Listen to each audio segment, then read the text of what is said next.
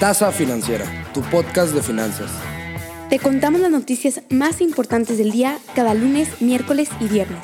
Y todo en menos de 10 minutos. Así que saquen sus tazas de café y comencemos.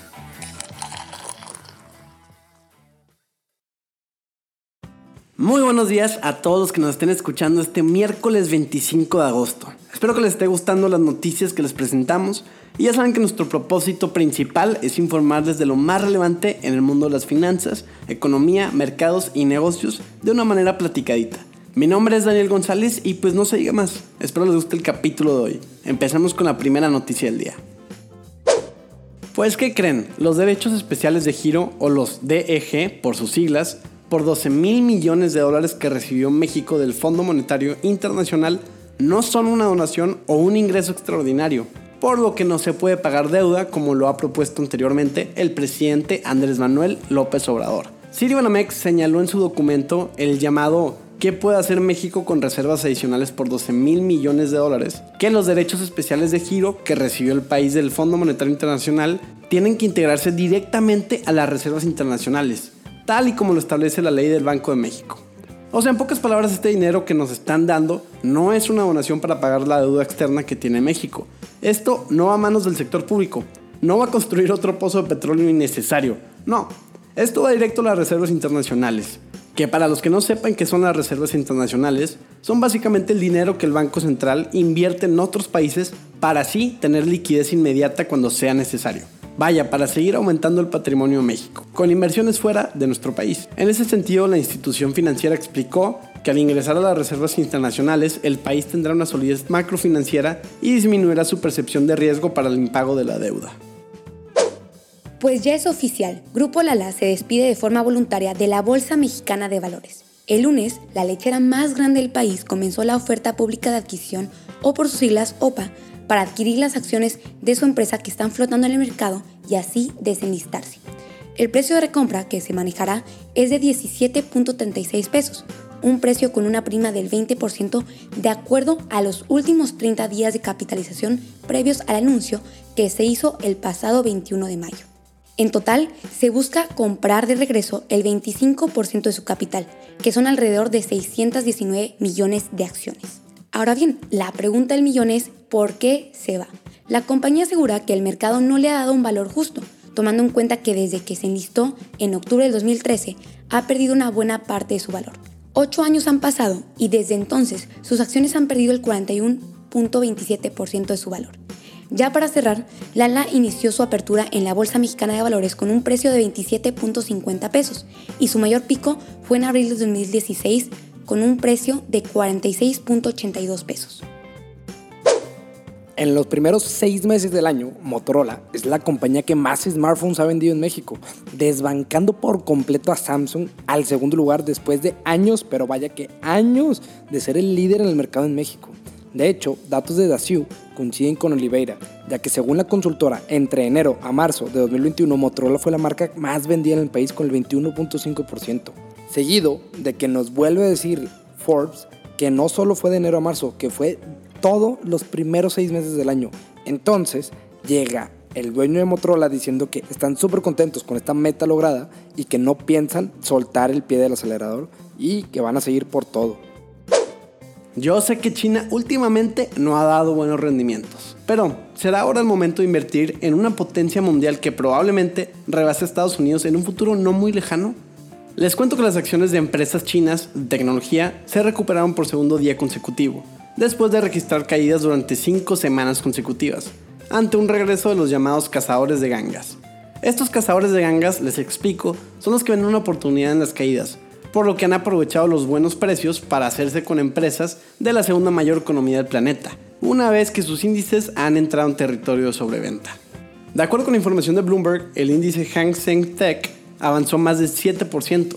Los gigantes del sector Tencent y Alibaba Group crecieron 8.8 y 9.5% respectivamente. En Nueva York, el índice Nasdaq Golden Dragon China aceleró 5.2% en la apertura. Las acciones de las tecnológicas cayeron drásticamente en las últimas semanas, debido a un mayor bloqueo por parte de los reguladores chinos sobre aspectos como la competencia, manejo de datos e incluso críticas sobre el impacto de sus productos y servicios para la sociedad. Y aunque el gobierno no ha dado señales de relajar su postura, tampoco ha anunciado nuevas iniciativas para la industria, lo que abrió la puerta a inversionistas que ven un valor a largo plazo en estos papeles. Pues ¿qué creen? Otro SPAC está en camino. Ahora es Virgin Orbit quien saldrá a la bolsa a través de un SPAC, es decir, a través de la fusión de una compañía de adquisiciones de propósito especial. El acuerdo valora a la empresa combinada en 3.200 millones de dólares y proporcionará a Virgin Orbit 483 millones en efectivo al cierre. La compañía combinada operará bajo el ticker de VORB en el Nasdaq cuando concluya la transacción. En junio de este año, CNBC informó que el acuerdo estaba en proceso y como saben, las SPACs han sido una opción de salida a la bolsa bastante popular para las nuevas empresas de espacio privado en los últimos meses. Un ejemplo, solamente para refrescar la memoria, sería la fusión de SPAC de Rocket Lab que acaba de ser aprobada y comenzará a cotizar muy pronto. Otro ejemplo podría ser la otra compañía espacial de Richard Branson, Virgin Galactic, que fue el primer gran acuerdo de SPAC que marcó el comienzo de esta moda. Ahora bien, solamente para que sepamos de qué estamos hablando. Virgin Galactic se centra en mandar a las personas a volar al espacio suborbital, mientras que Virgin Orbit transporta cargas útiles de satélites pequeños a la órbita terrestre baja utilizando una tecnología muy similar.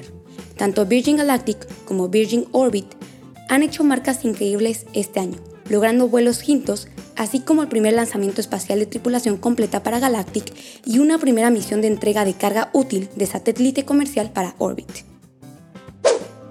Pasemos ahora a la sección de mercados, basándonos al cierre del día martes 24 de agosto, recordando que esto también es en base a variaciones diarias. Y bueno, empezando con un incremento mínimo del 0.15% en el SP 500, muy leve, seguido por un incremento aún más leve del 0.09% por parte del Dow Jones. Y por último, el Nasdaq ganó, cerrando con una variación positiva del 0.29%. En divisas podemos encontrar al dólar en 20.22 pesos y al euro en 23.73 pesos mexicanos. La compañía cerera sueca llamada SAF, con doble S, acaba de revelar su nuevo compuesto de acero fabricado bajo la tecnología Hybrid. Considerando, la verdad es que a mí se me hace como descubrir el oro puro considerando el primer acero verde del mundo, producido sin utilizar carbón. Una locura, la verdad. El flamante acero verde será utilizado por el fabricante de camiones Volvo previo al inicio de su producción comercial en 2026. La tecnología hybrid, propiedad de Saab, la empresa estatal sueca, alcanzará al fabricante automotriz primero como prueba y luego para su producción comercial completa. La empresa mixta cree que con esto van a bajar muchísimo las emisiones de CO2, casi un 8% de las emisiones globales de gases de efecto invernadero. La verdad es que con todo esto, y están tan de moda las empresas que son verdes y sustentables, que a ella le va a ir súper bien. Yo sé que lamentablemente esta ya es una empresa olvidada por México. Desde finales del año pasado, cuando sus tiendas dejaron de operar en México, o bueno, a principios de este año ya que muchos compramos en su tienda cuando sus productos estaban en liquidación. Así es, estoy hablando de Best Buy. Las acciones de Best Buy Company subieron más del 9% en la sesión de este martes, ya que la empresa volvió a corregir sus pronósticos tras unos resultados del segundo trimestre mejores de lo esperado. La última vez que la empresa había modificado sus pronósticos fue en mayo, pero la directora general de Best Buy, Curry Berry, dijo que la demanda de productos y servicios tecnológicos por parte de los clientes durante el trimestre siguió siendo muy fuerte ya que la gente buscaba soluciones que les ayudara a trabajar, aprender, entretenerse, cocinar, conectarse en casa, etc. Entonces la fuerte capacidad de gasto de los consumidores, impulsada por los estímulos del gobierno en Estados Unidos, la mejora de los salarios, la adopción del trabajo híbrido y los altos niveles del ahorro, también reforzaron la demanda. Las ventas empresariales comparables aumentaron un 20% en el segundo trimestre, y los ingresos empresariales aumentaron un 16% hasta llegar a los 11.840 millones de dólares. Un buen comeback de parte de Best Buy. En otras noticias, hablemos de que PayPal está llevando la capacidad de mantener, comprar y vender criptomonedas al otro lado del charco. Esto después de casi un año de que se lanzó inicialmente esta prueba en Estados Unidos. En un comunicado, la compañía dijo que los usuarios con sede en Reino Unido podrían comprar, mantener y vender Bitcoin, Ethereum, Litecoin y Bitcoin Cash a través de su cuenta de PayPal. Además, la aplicación de PayPal permitirá a los usuarios ver los precios de las criptomonedas en tiempo real y acceder a información sobre las oportunidades y los riesgos que implican comprar dichas monedas. La compra y venta de criptomonedas introdujo a todos los usuarios de la aplicación en los Estados Unidos en noviembre del 2020. Por otro lado, no está del todo claro todavía cuál es el límite de cuánto se puede comprar en criptomonedas, pero para el dato, en Estados Unidos el tope son 100 mil dólares. Pasemos ahora al recap del capítulo. Grupo Lala se despide de la Bolsa Mexicana de Valores. Habrá otros PAC en el mercado y en este caso será Virgin Orbit. PayPal está llevando a cabo la capacidad de comprar, mantener y vender criptomonedas. Best Buy, sorprendentemente, mejora sus pronósticos para finales del año. Termina la racha negativa de acciones tecnológicas chinas y se vuelven atractivas para los inversionistas. Motorola tumba Samsung en el ranking de más celulares vendidos en México por primera vez. Compañía sueca sale con su nuevo invento, el primer acero verde, que no utiliza carbón. Y por último, México recibe 12 mil millones de dólares de parte del Fondo Monetario Internacional, no como donación, sino para sus reservas internacionales. Hasta aquí el episodio del día de hoy, gente. Espero les haya gustado mucho y se hayan informado de la manera más eficiente posible, súper rápido y en menos de 10 minutos. No olviden seguirnos en todas nuestras redes sociales. Nos encuentran como arroba tasa.